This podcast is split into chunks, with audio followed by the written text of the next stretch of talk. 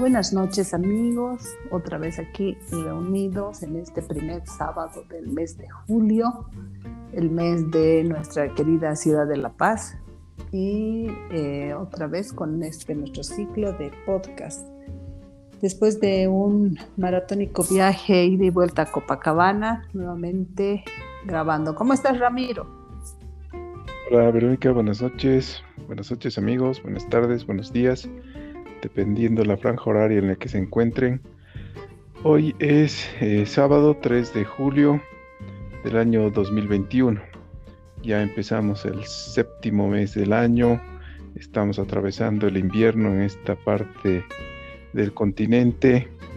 Y bueno, estamos cerrando esta semana con unas excelentes noticias en cuanto se refiere a eh, las medidas que va tomando el gobierno en cuanto al control de eh, esto de la pandemia y eh, los efectos que, tuvo eh, durante estas semanas. gracias a Dios y gracias a los esfuerzos que va realizando nuestro gobierno, los jóvenes bolivianos y bolivianas a partir de los 18 años y más ya pueden gozar de, de, la vacuna. Esto realmente es algo muy, muy destacable y vale la pena exhortar a todos aquellos no solamente jóvenes de 18, también los que han estado en las franjas de edad, que han sido convocados en sus debidos eh, tiempos, espacios, puedan continuar con esto de la vacuna, ¿no? Es, esto le hace bien al país, le hace bien a la sociedad para lograr ese efecto rebaño que vamos pretendiendo alcanzar. Esperemos que en los próximos meses esto pueda ser posible y esa cuarta ola que está divisada para los meses de septiembre, octubre, no se haga presente, sino más bien podamos gozar de un espacio mucho más amplio con esto de la vacuna y la protección que vamos teniendo para combatir al coronavirus.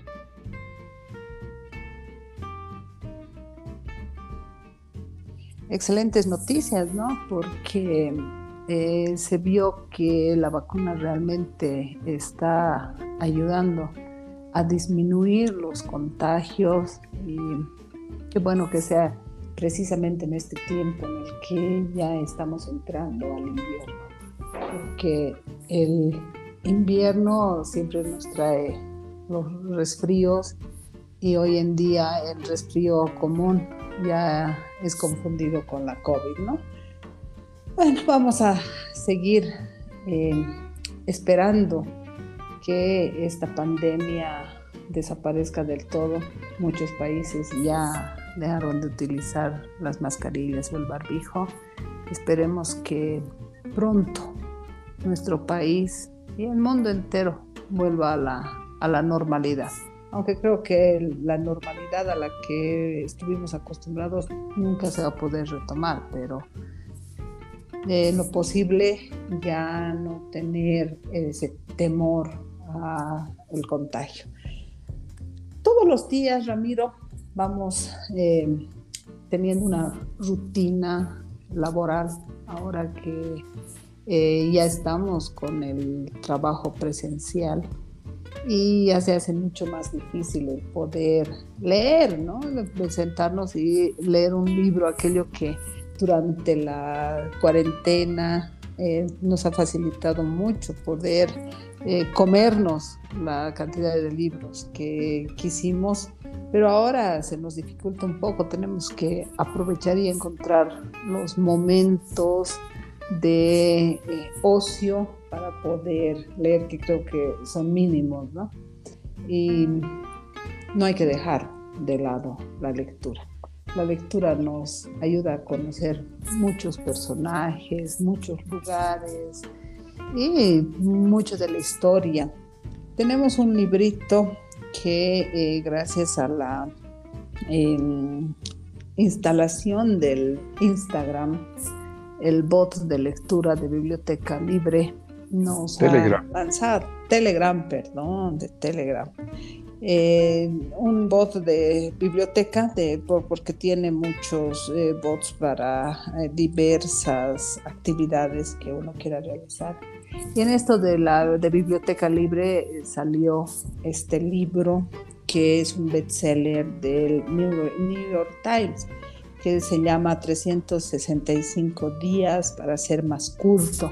Son pequeñas lecturas de cinco minutos que eh, nos viendo el conocimiento y recordando eh, muchas temáticas dentro de lo que es música, lo que es eh, historia, literatura, artes plásticas incluso eh, religión. Entonces, em, gracias a este pequeño libro, este libro de 365 temas, porque eh, se supone que eh, lo vas a leer durante un año, una pequeña lectura de cinco minutos diaria, vas em, además buscando aquello que te va dando de referencia, ¿no?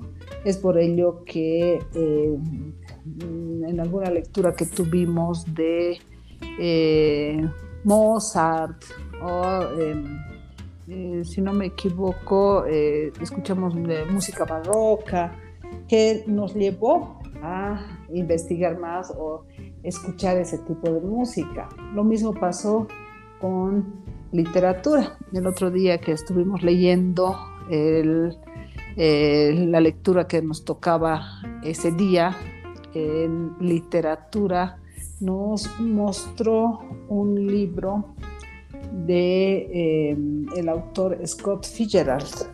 Ah, nos hablaba de la vida de este autor, de este escritor y cuáles eran sus mejores obras. Y eh, su obra estrella eh, es el libro El Gran Gatsby. Lo busqué en Amazon, lo descargué y lo leí hoy día vimos la película. ¿Qué te pareció, Ramiro, de esa película? Eh, bien, la vi en tres partes, precisamente por, por lo que mencionas, ¿no? Hoy en día las actividades laborales van comprometiendo gran parte de nuestro tiempo y este espacio de cinco minutos que hemos encontrado para poder leer eh, es realmente importante. 365 días para ser más culto, escrito por David Kidder y Nohan Oppenheim. Eh, como lo mencionabas, es un bestseller que recomienda el New York Times.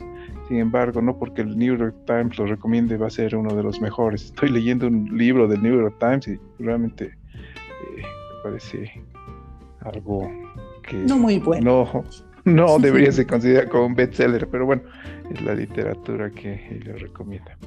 Eh, sin embargo, estos eh, estas pequeñas lecturas, eh, por ejemplo, indica que los lunes se tocará historia, los martes literatura, los miércoles artes plásticas, los jueves música, los sábados filosofía, los domingos religión. Eh, son lecturas bastante cortas, pero interesantes. He descubierto muchos aspectos que no, no pensé que estaban relacionados de la forma en la cual se va manifestando en estas pequeñas lecturas. A ver, eh, mientras eh, teníamos el, tema de la, de la cuarentena, obviamente existía mayor espacio para poder leer, ¿no? Prácticamente uno podía estar cumpliendo sus actividades a través del teletrabajo y quedaba el, tiempo suficiente como para poder dedicarle a la lectura, inclusive eh, recuerdo que leímos más de 30 libros, cerca de 40 libros en ese tiempo que estuvimos confinados. Y las lecturas, bueno, se dilataban hasta las 3 de la mañana, 4 inclusive, donde eh, libros de 800, 900 páginas pudieron ser leídos en un par de semanas únicamente. Ese era el, el, nivel de lectura que alcanzamos en ese tiempo. Sin embargo, hoy cuando ya eh, hemos retornado al trabajo presencial, es un poco complicado eh, recuerdo que los eh, días en los cuales comenzó la desescalada, esta, teníamos el, trabajo presencial intermitente, es decir, íbamos un día eh, a, la oficina y al día siguiente teníamos el teletrabajo. Y mientras podía desplazarme en el teleférico, eh, continuaba con la lectura, ¿no? El, espacio que nos da los medios de transporte, el teleférico, el Pumacatari acá en la ciudad de La Paz, eh, nos permiten poder eh, leer unos 20, 25 minutos o algo más mientras eh, nos vamos desplazando de una zona a otra.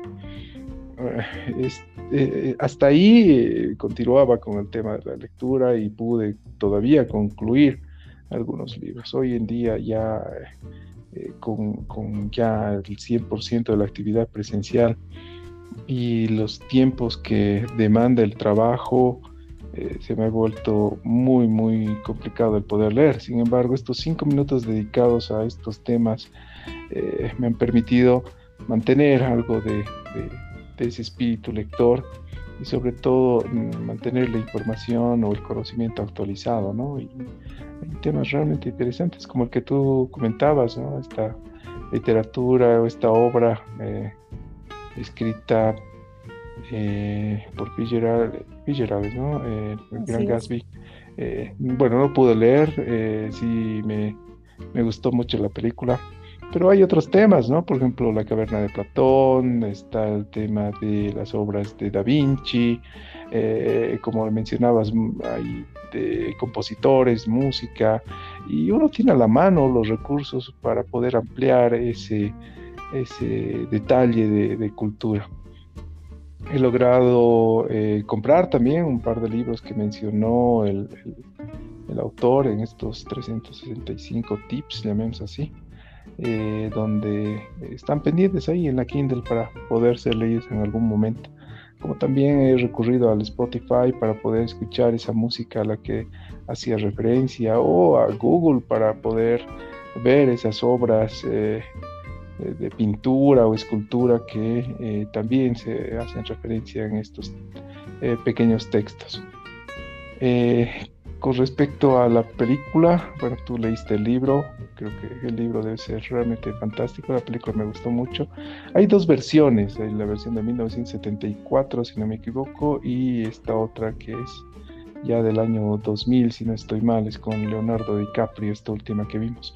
Está disponible en la plataforma de Google. Eh, lamentablemente es, para renta, eh, cuesta unos cuantos eh, dólares o bolivianos, como en la moneda en la que se quiera pagar.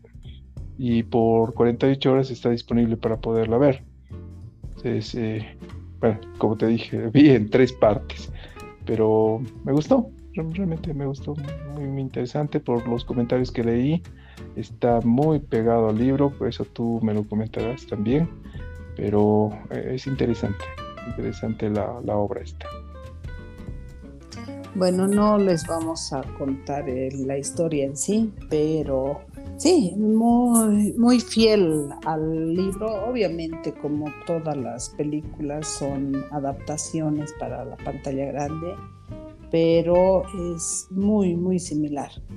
han utilizado el, el, libro para hacer el guion de la película, muchas frases, mucho de lo que se lee está en la película.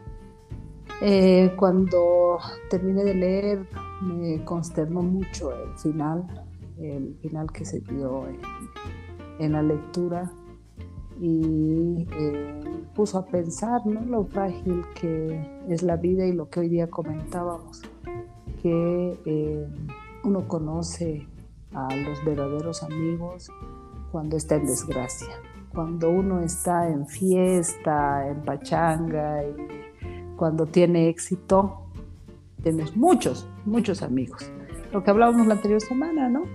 En el Facebook tienes un millón de amigos y en, la vida real tienes otros, otros cuantos o, tantos que eh, mientras necesitan algo de ti o eh, te ven exitoso, feliz, están ahí. Pero el momento en que realmente necesitas el apoyo de alguien, todos brillan por su ausencia.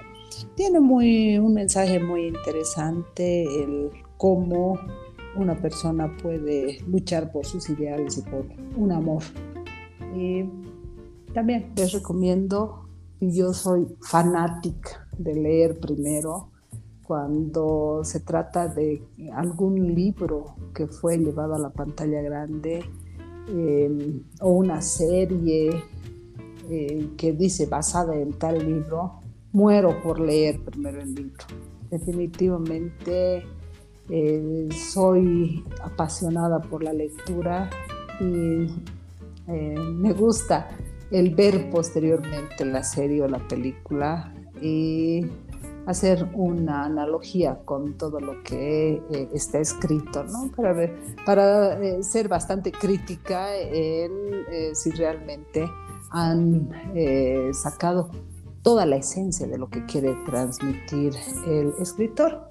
Lo que me pareció eh, interesante eh, al leer el libro es que un par de personas, si no me equivoco, un, eh, un, investigador privado, si no me equivoco, ha empezado a buscar si este Gran Gatsby existía en la vida real.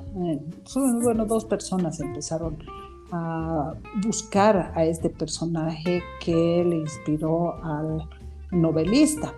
Y entre lo que fui leyendo, que es lo que me pareció bastante llamativo, que eh, había existido una persona que tenía de nombre Max Gerlach, que a fines de eh, los años 25 Mm, se ha cambiado el nombre, o sea, eh, este investigador llega a la conclusión de que Fitzgerald ha tomado a este personaje para utilizarlo en el libro. Era un personaje que era un mecánico y que se cambió el nombre y era un contrabandista y estafador y que luego se cambió el nombre, ¿no?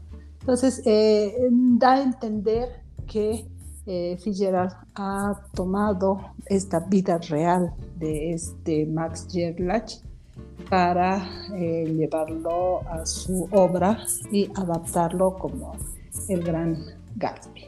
Otra cosa que me llamó la atención es que eh, quien cuenta en la película es Nick, que es el que va contando la vida de Gatsby y es un escritor que supuestamente eh, escribe toda la, vida de Gatsby y al finalizar pone de título eh, en su máquina de escribir el nombre del libro como Gatsby y recuerda al personaje, al amigo, al eh, viejo amigo, lo recuerda y le aumenta en la parte superior el gran Gatsby y dice yo fui el único que lo conoció, yo fui el único que lo reconoció. ¿no? parte me pareció bastante interesante para cerrar la película. Otra cosa que me llamó la atención también es que este eh, escritor, eh, Scott Fitzgerald, que eh, fue a la guerra, murió por alcoholismo. Eh, en algún episodio hablamos de estos eh, personajes de, historia que eh, cuando hablamos de Mozart, cómo son sus muertes, ¿no? uno piensa que estos famosos tendrían una muerte o un final bastante reconocido, pero eh, muchos de ellos o mueren en total pobreza o mueren eh, con eh, SIDA, como Freddie Mercury, por ejemplo, o en este caso el alcoholismo, ¿no? Creo que el ser famoso a veces los embrutece y buscan esa emoción, la adrenalina que pueden comprar con el dinero que van generando, ¿no? Es algo bastante eh, paradójico el que personas que hayan alcanzado un éxito tan grande terminen sus días de esa manera.